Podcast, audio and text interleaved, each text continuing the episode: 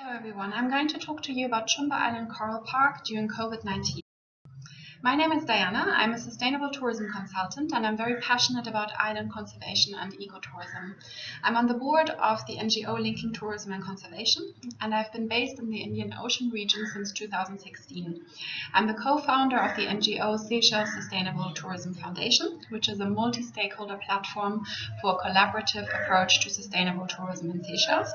And since 2020, um, since January 2020, I'm based in Zanzibar where I'm supporting Chumbe Island Coral Park. So I've experienced firsthand the effects of the pandemic on this unique place, which I would like to share with you today. So Chumbe Island is located off the coast of uh, Zanzibar. It is a privately established and managed marine park. It's actually the, self, the first self-financed marine uh, protected area in the world. So it has um, been financed um, by ecotourism for the past 25 years the um, the biodiversity that is protected in the in the park is very is very vast and very diverse. So there's a coral reef sanctuary um, of 55 hectare and a closed forest habitat of 16.6 hectare. And there's a number of flagship species in the, in the, in the marine park and also in the forest. So there's green and hawksbill turtles, there's uh, reef sharks, uh, coconut crabs, um, endemic, um, the endemic antelope Aders' duiker, and also tropical birds um, come to Chumbe for breeding. As you can see through the uh, through the MPA management, there has been a significant uh, drop in illegal fishing attempts in the marine park since its establishment. So it is a very very um, low amount of incidents still happening due to the 27 uh, 24/7 patrol of of the Chumbe Rangers. And the benefits of the of the no-take zone, so there are more than 500 different reef species that live in the coral reef sanctuary. It is an important breeding area, so a nursery um, for for the fish. Um, and many of the protected fish um, have grown to very substantial sizes. There's even fish in the park that are as old as the marine park, some of the groupers. So um, these bigger fish, of course, have also lots more lot more babies. And this is one of the main benefits um, and the advantages that the local local fishing communities um, that are that live and fish around um, Chumbe Island um, benefit from because they have very positive spillover effects in terms of, of, of, fish that come from from the marine park into their fishing grounds. So it is a very um, beneficial and positive relationship. Um, Island, next to its conservation program, also has an education, environmental education program. Uh, this organizes awareness tours for government officials. It also works on workshops um, for fishermen and this sort of enforcement through education approach. So due to the fishermen learning about the marine protected area and its benefits, they are also more likely um, not to um, enter for illegal fishing activities because they directly experience the benefits. And then very importantly, there is a large-scale um, environmental education program for local school children, whereby they do um, excursions to the island for snorkeling and nature trails, and where they learn all about conservation um, and ecotourism activities on the island.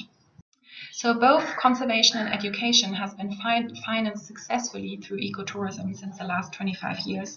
Chumbe Island has an eco lodge with, uh, with seven eco bungalows, uh, which have been designed in a very unique eco architectural um, way, sort of um, uh, working with local material, having rainwater harvesting, solar panels, composting toilets, um, and really being um, completely immersed in, in nature.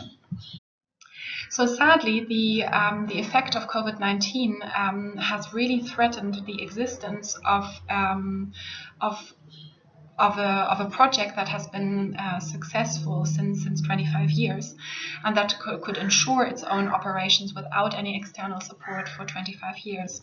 So what happened is that as of mid-March there was a complete halt in international arrivals and um, the closure of the international airport uh, of Zanzibar. So then beginning of mid-March we noticed a short, sharp decline in inquiries and all bookings from mid-end um, of March were cancelled. And due to absence of tourism, uh, Chumbe Island then had to be closed two weeks earlier than anticipated for annual maintenance. Um, March, April, and May is usually the period um, when Chumbe secures its booking for, for the coming seasons. And um, sadly, what we've noticed now is that we have not had a single um, booking over this period. So the implications for the staff in the protected area have been um, severe, of course. Uh, Chumbe Island employs 43 staff, 93% of, uh, of them are Tanzanians from local communities. And there has been a study which shows that on average, one Chumbe staff member, member um, supports 12 dependents. So you can see that actually the effect of uh, COVID have affected um, more than 500 people in the communities here. So what we do ensure is that uh, Chumbe covers full health insurance for all its staff and family members um, in a country where the overall health system is very limited. Um, so this has uh, been one of the main priorities once this once the pandemic um, um occurred. Um, but the current situation has left large, large parts of the local population unemployed, and fishing communities are of course directly affected because they are also benefiting from from tourism. So there is now an increased pressure to ensure basic income for food security, um, and this pressure is put on the already reduced fish stocks. So there is a risk of illegal entrance and fishing attempts, which threaten 25 years of conservation of the Chumbe So the actions taken by the Chumbe team um, to, to support and secure Chumbe throughout this time was first of all to introduce a flexible booking policy. Um, so this open open bookings um, option is valid for 18 months once once you book a, a stay with uh, with Chumbe. Um, there was an extensive COVID-19 education training for staff, and of course now that schools are closed, also um, the environmental education program had to be had to be paused. Um, we've introduced co cost cutting measures um, in, in different stages and prepared budgets um, until the end of the year, um, which mainly prioritize the protection of the Chumbe Reef so that we ensure that there's a 24-7 um, continuation of, of ranger patrols and then also to pay for the, for the health, uh, health insurance of the Chumbe staff and um, small stipends to at least ensure sort of um, a basic support. And the immediate solutions that we found were fundraising activities. Uh, uh, we got support from a German association called the German Tanzanian Partnership, which helped us to launch and to communicate about a, a fundraising um, in, in the German speaking market, and also with some volunteers. And then we've also um, launched a GoFundMe um, international appeal um, and have had some of our partners like um, The Long Run um, help us with media coverage and um, well, Chumbe guests uh, were contacted through emailings and there was regular coverage through social media.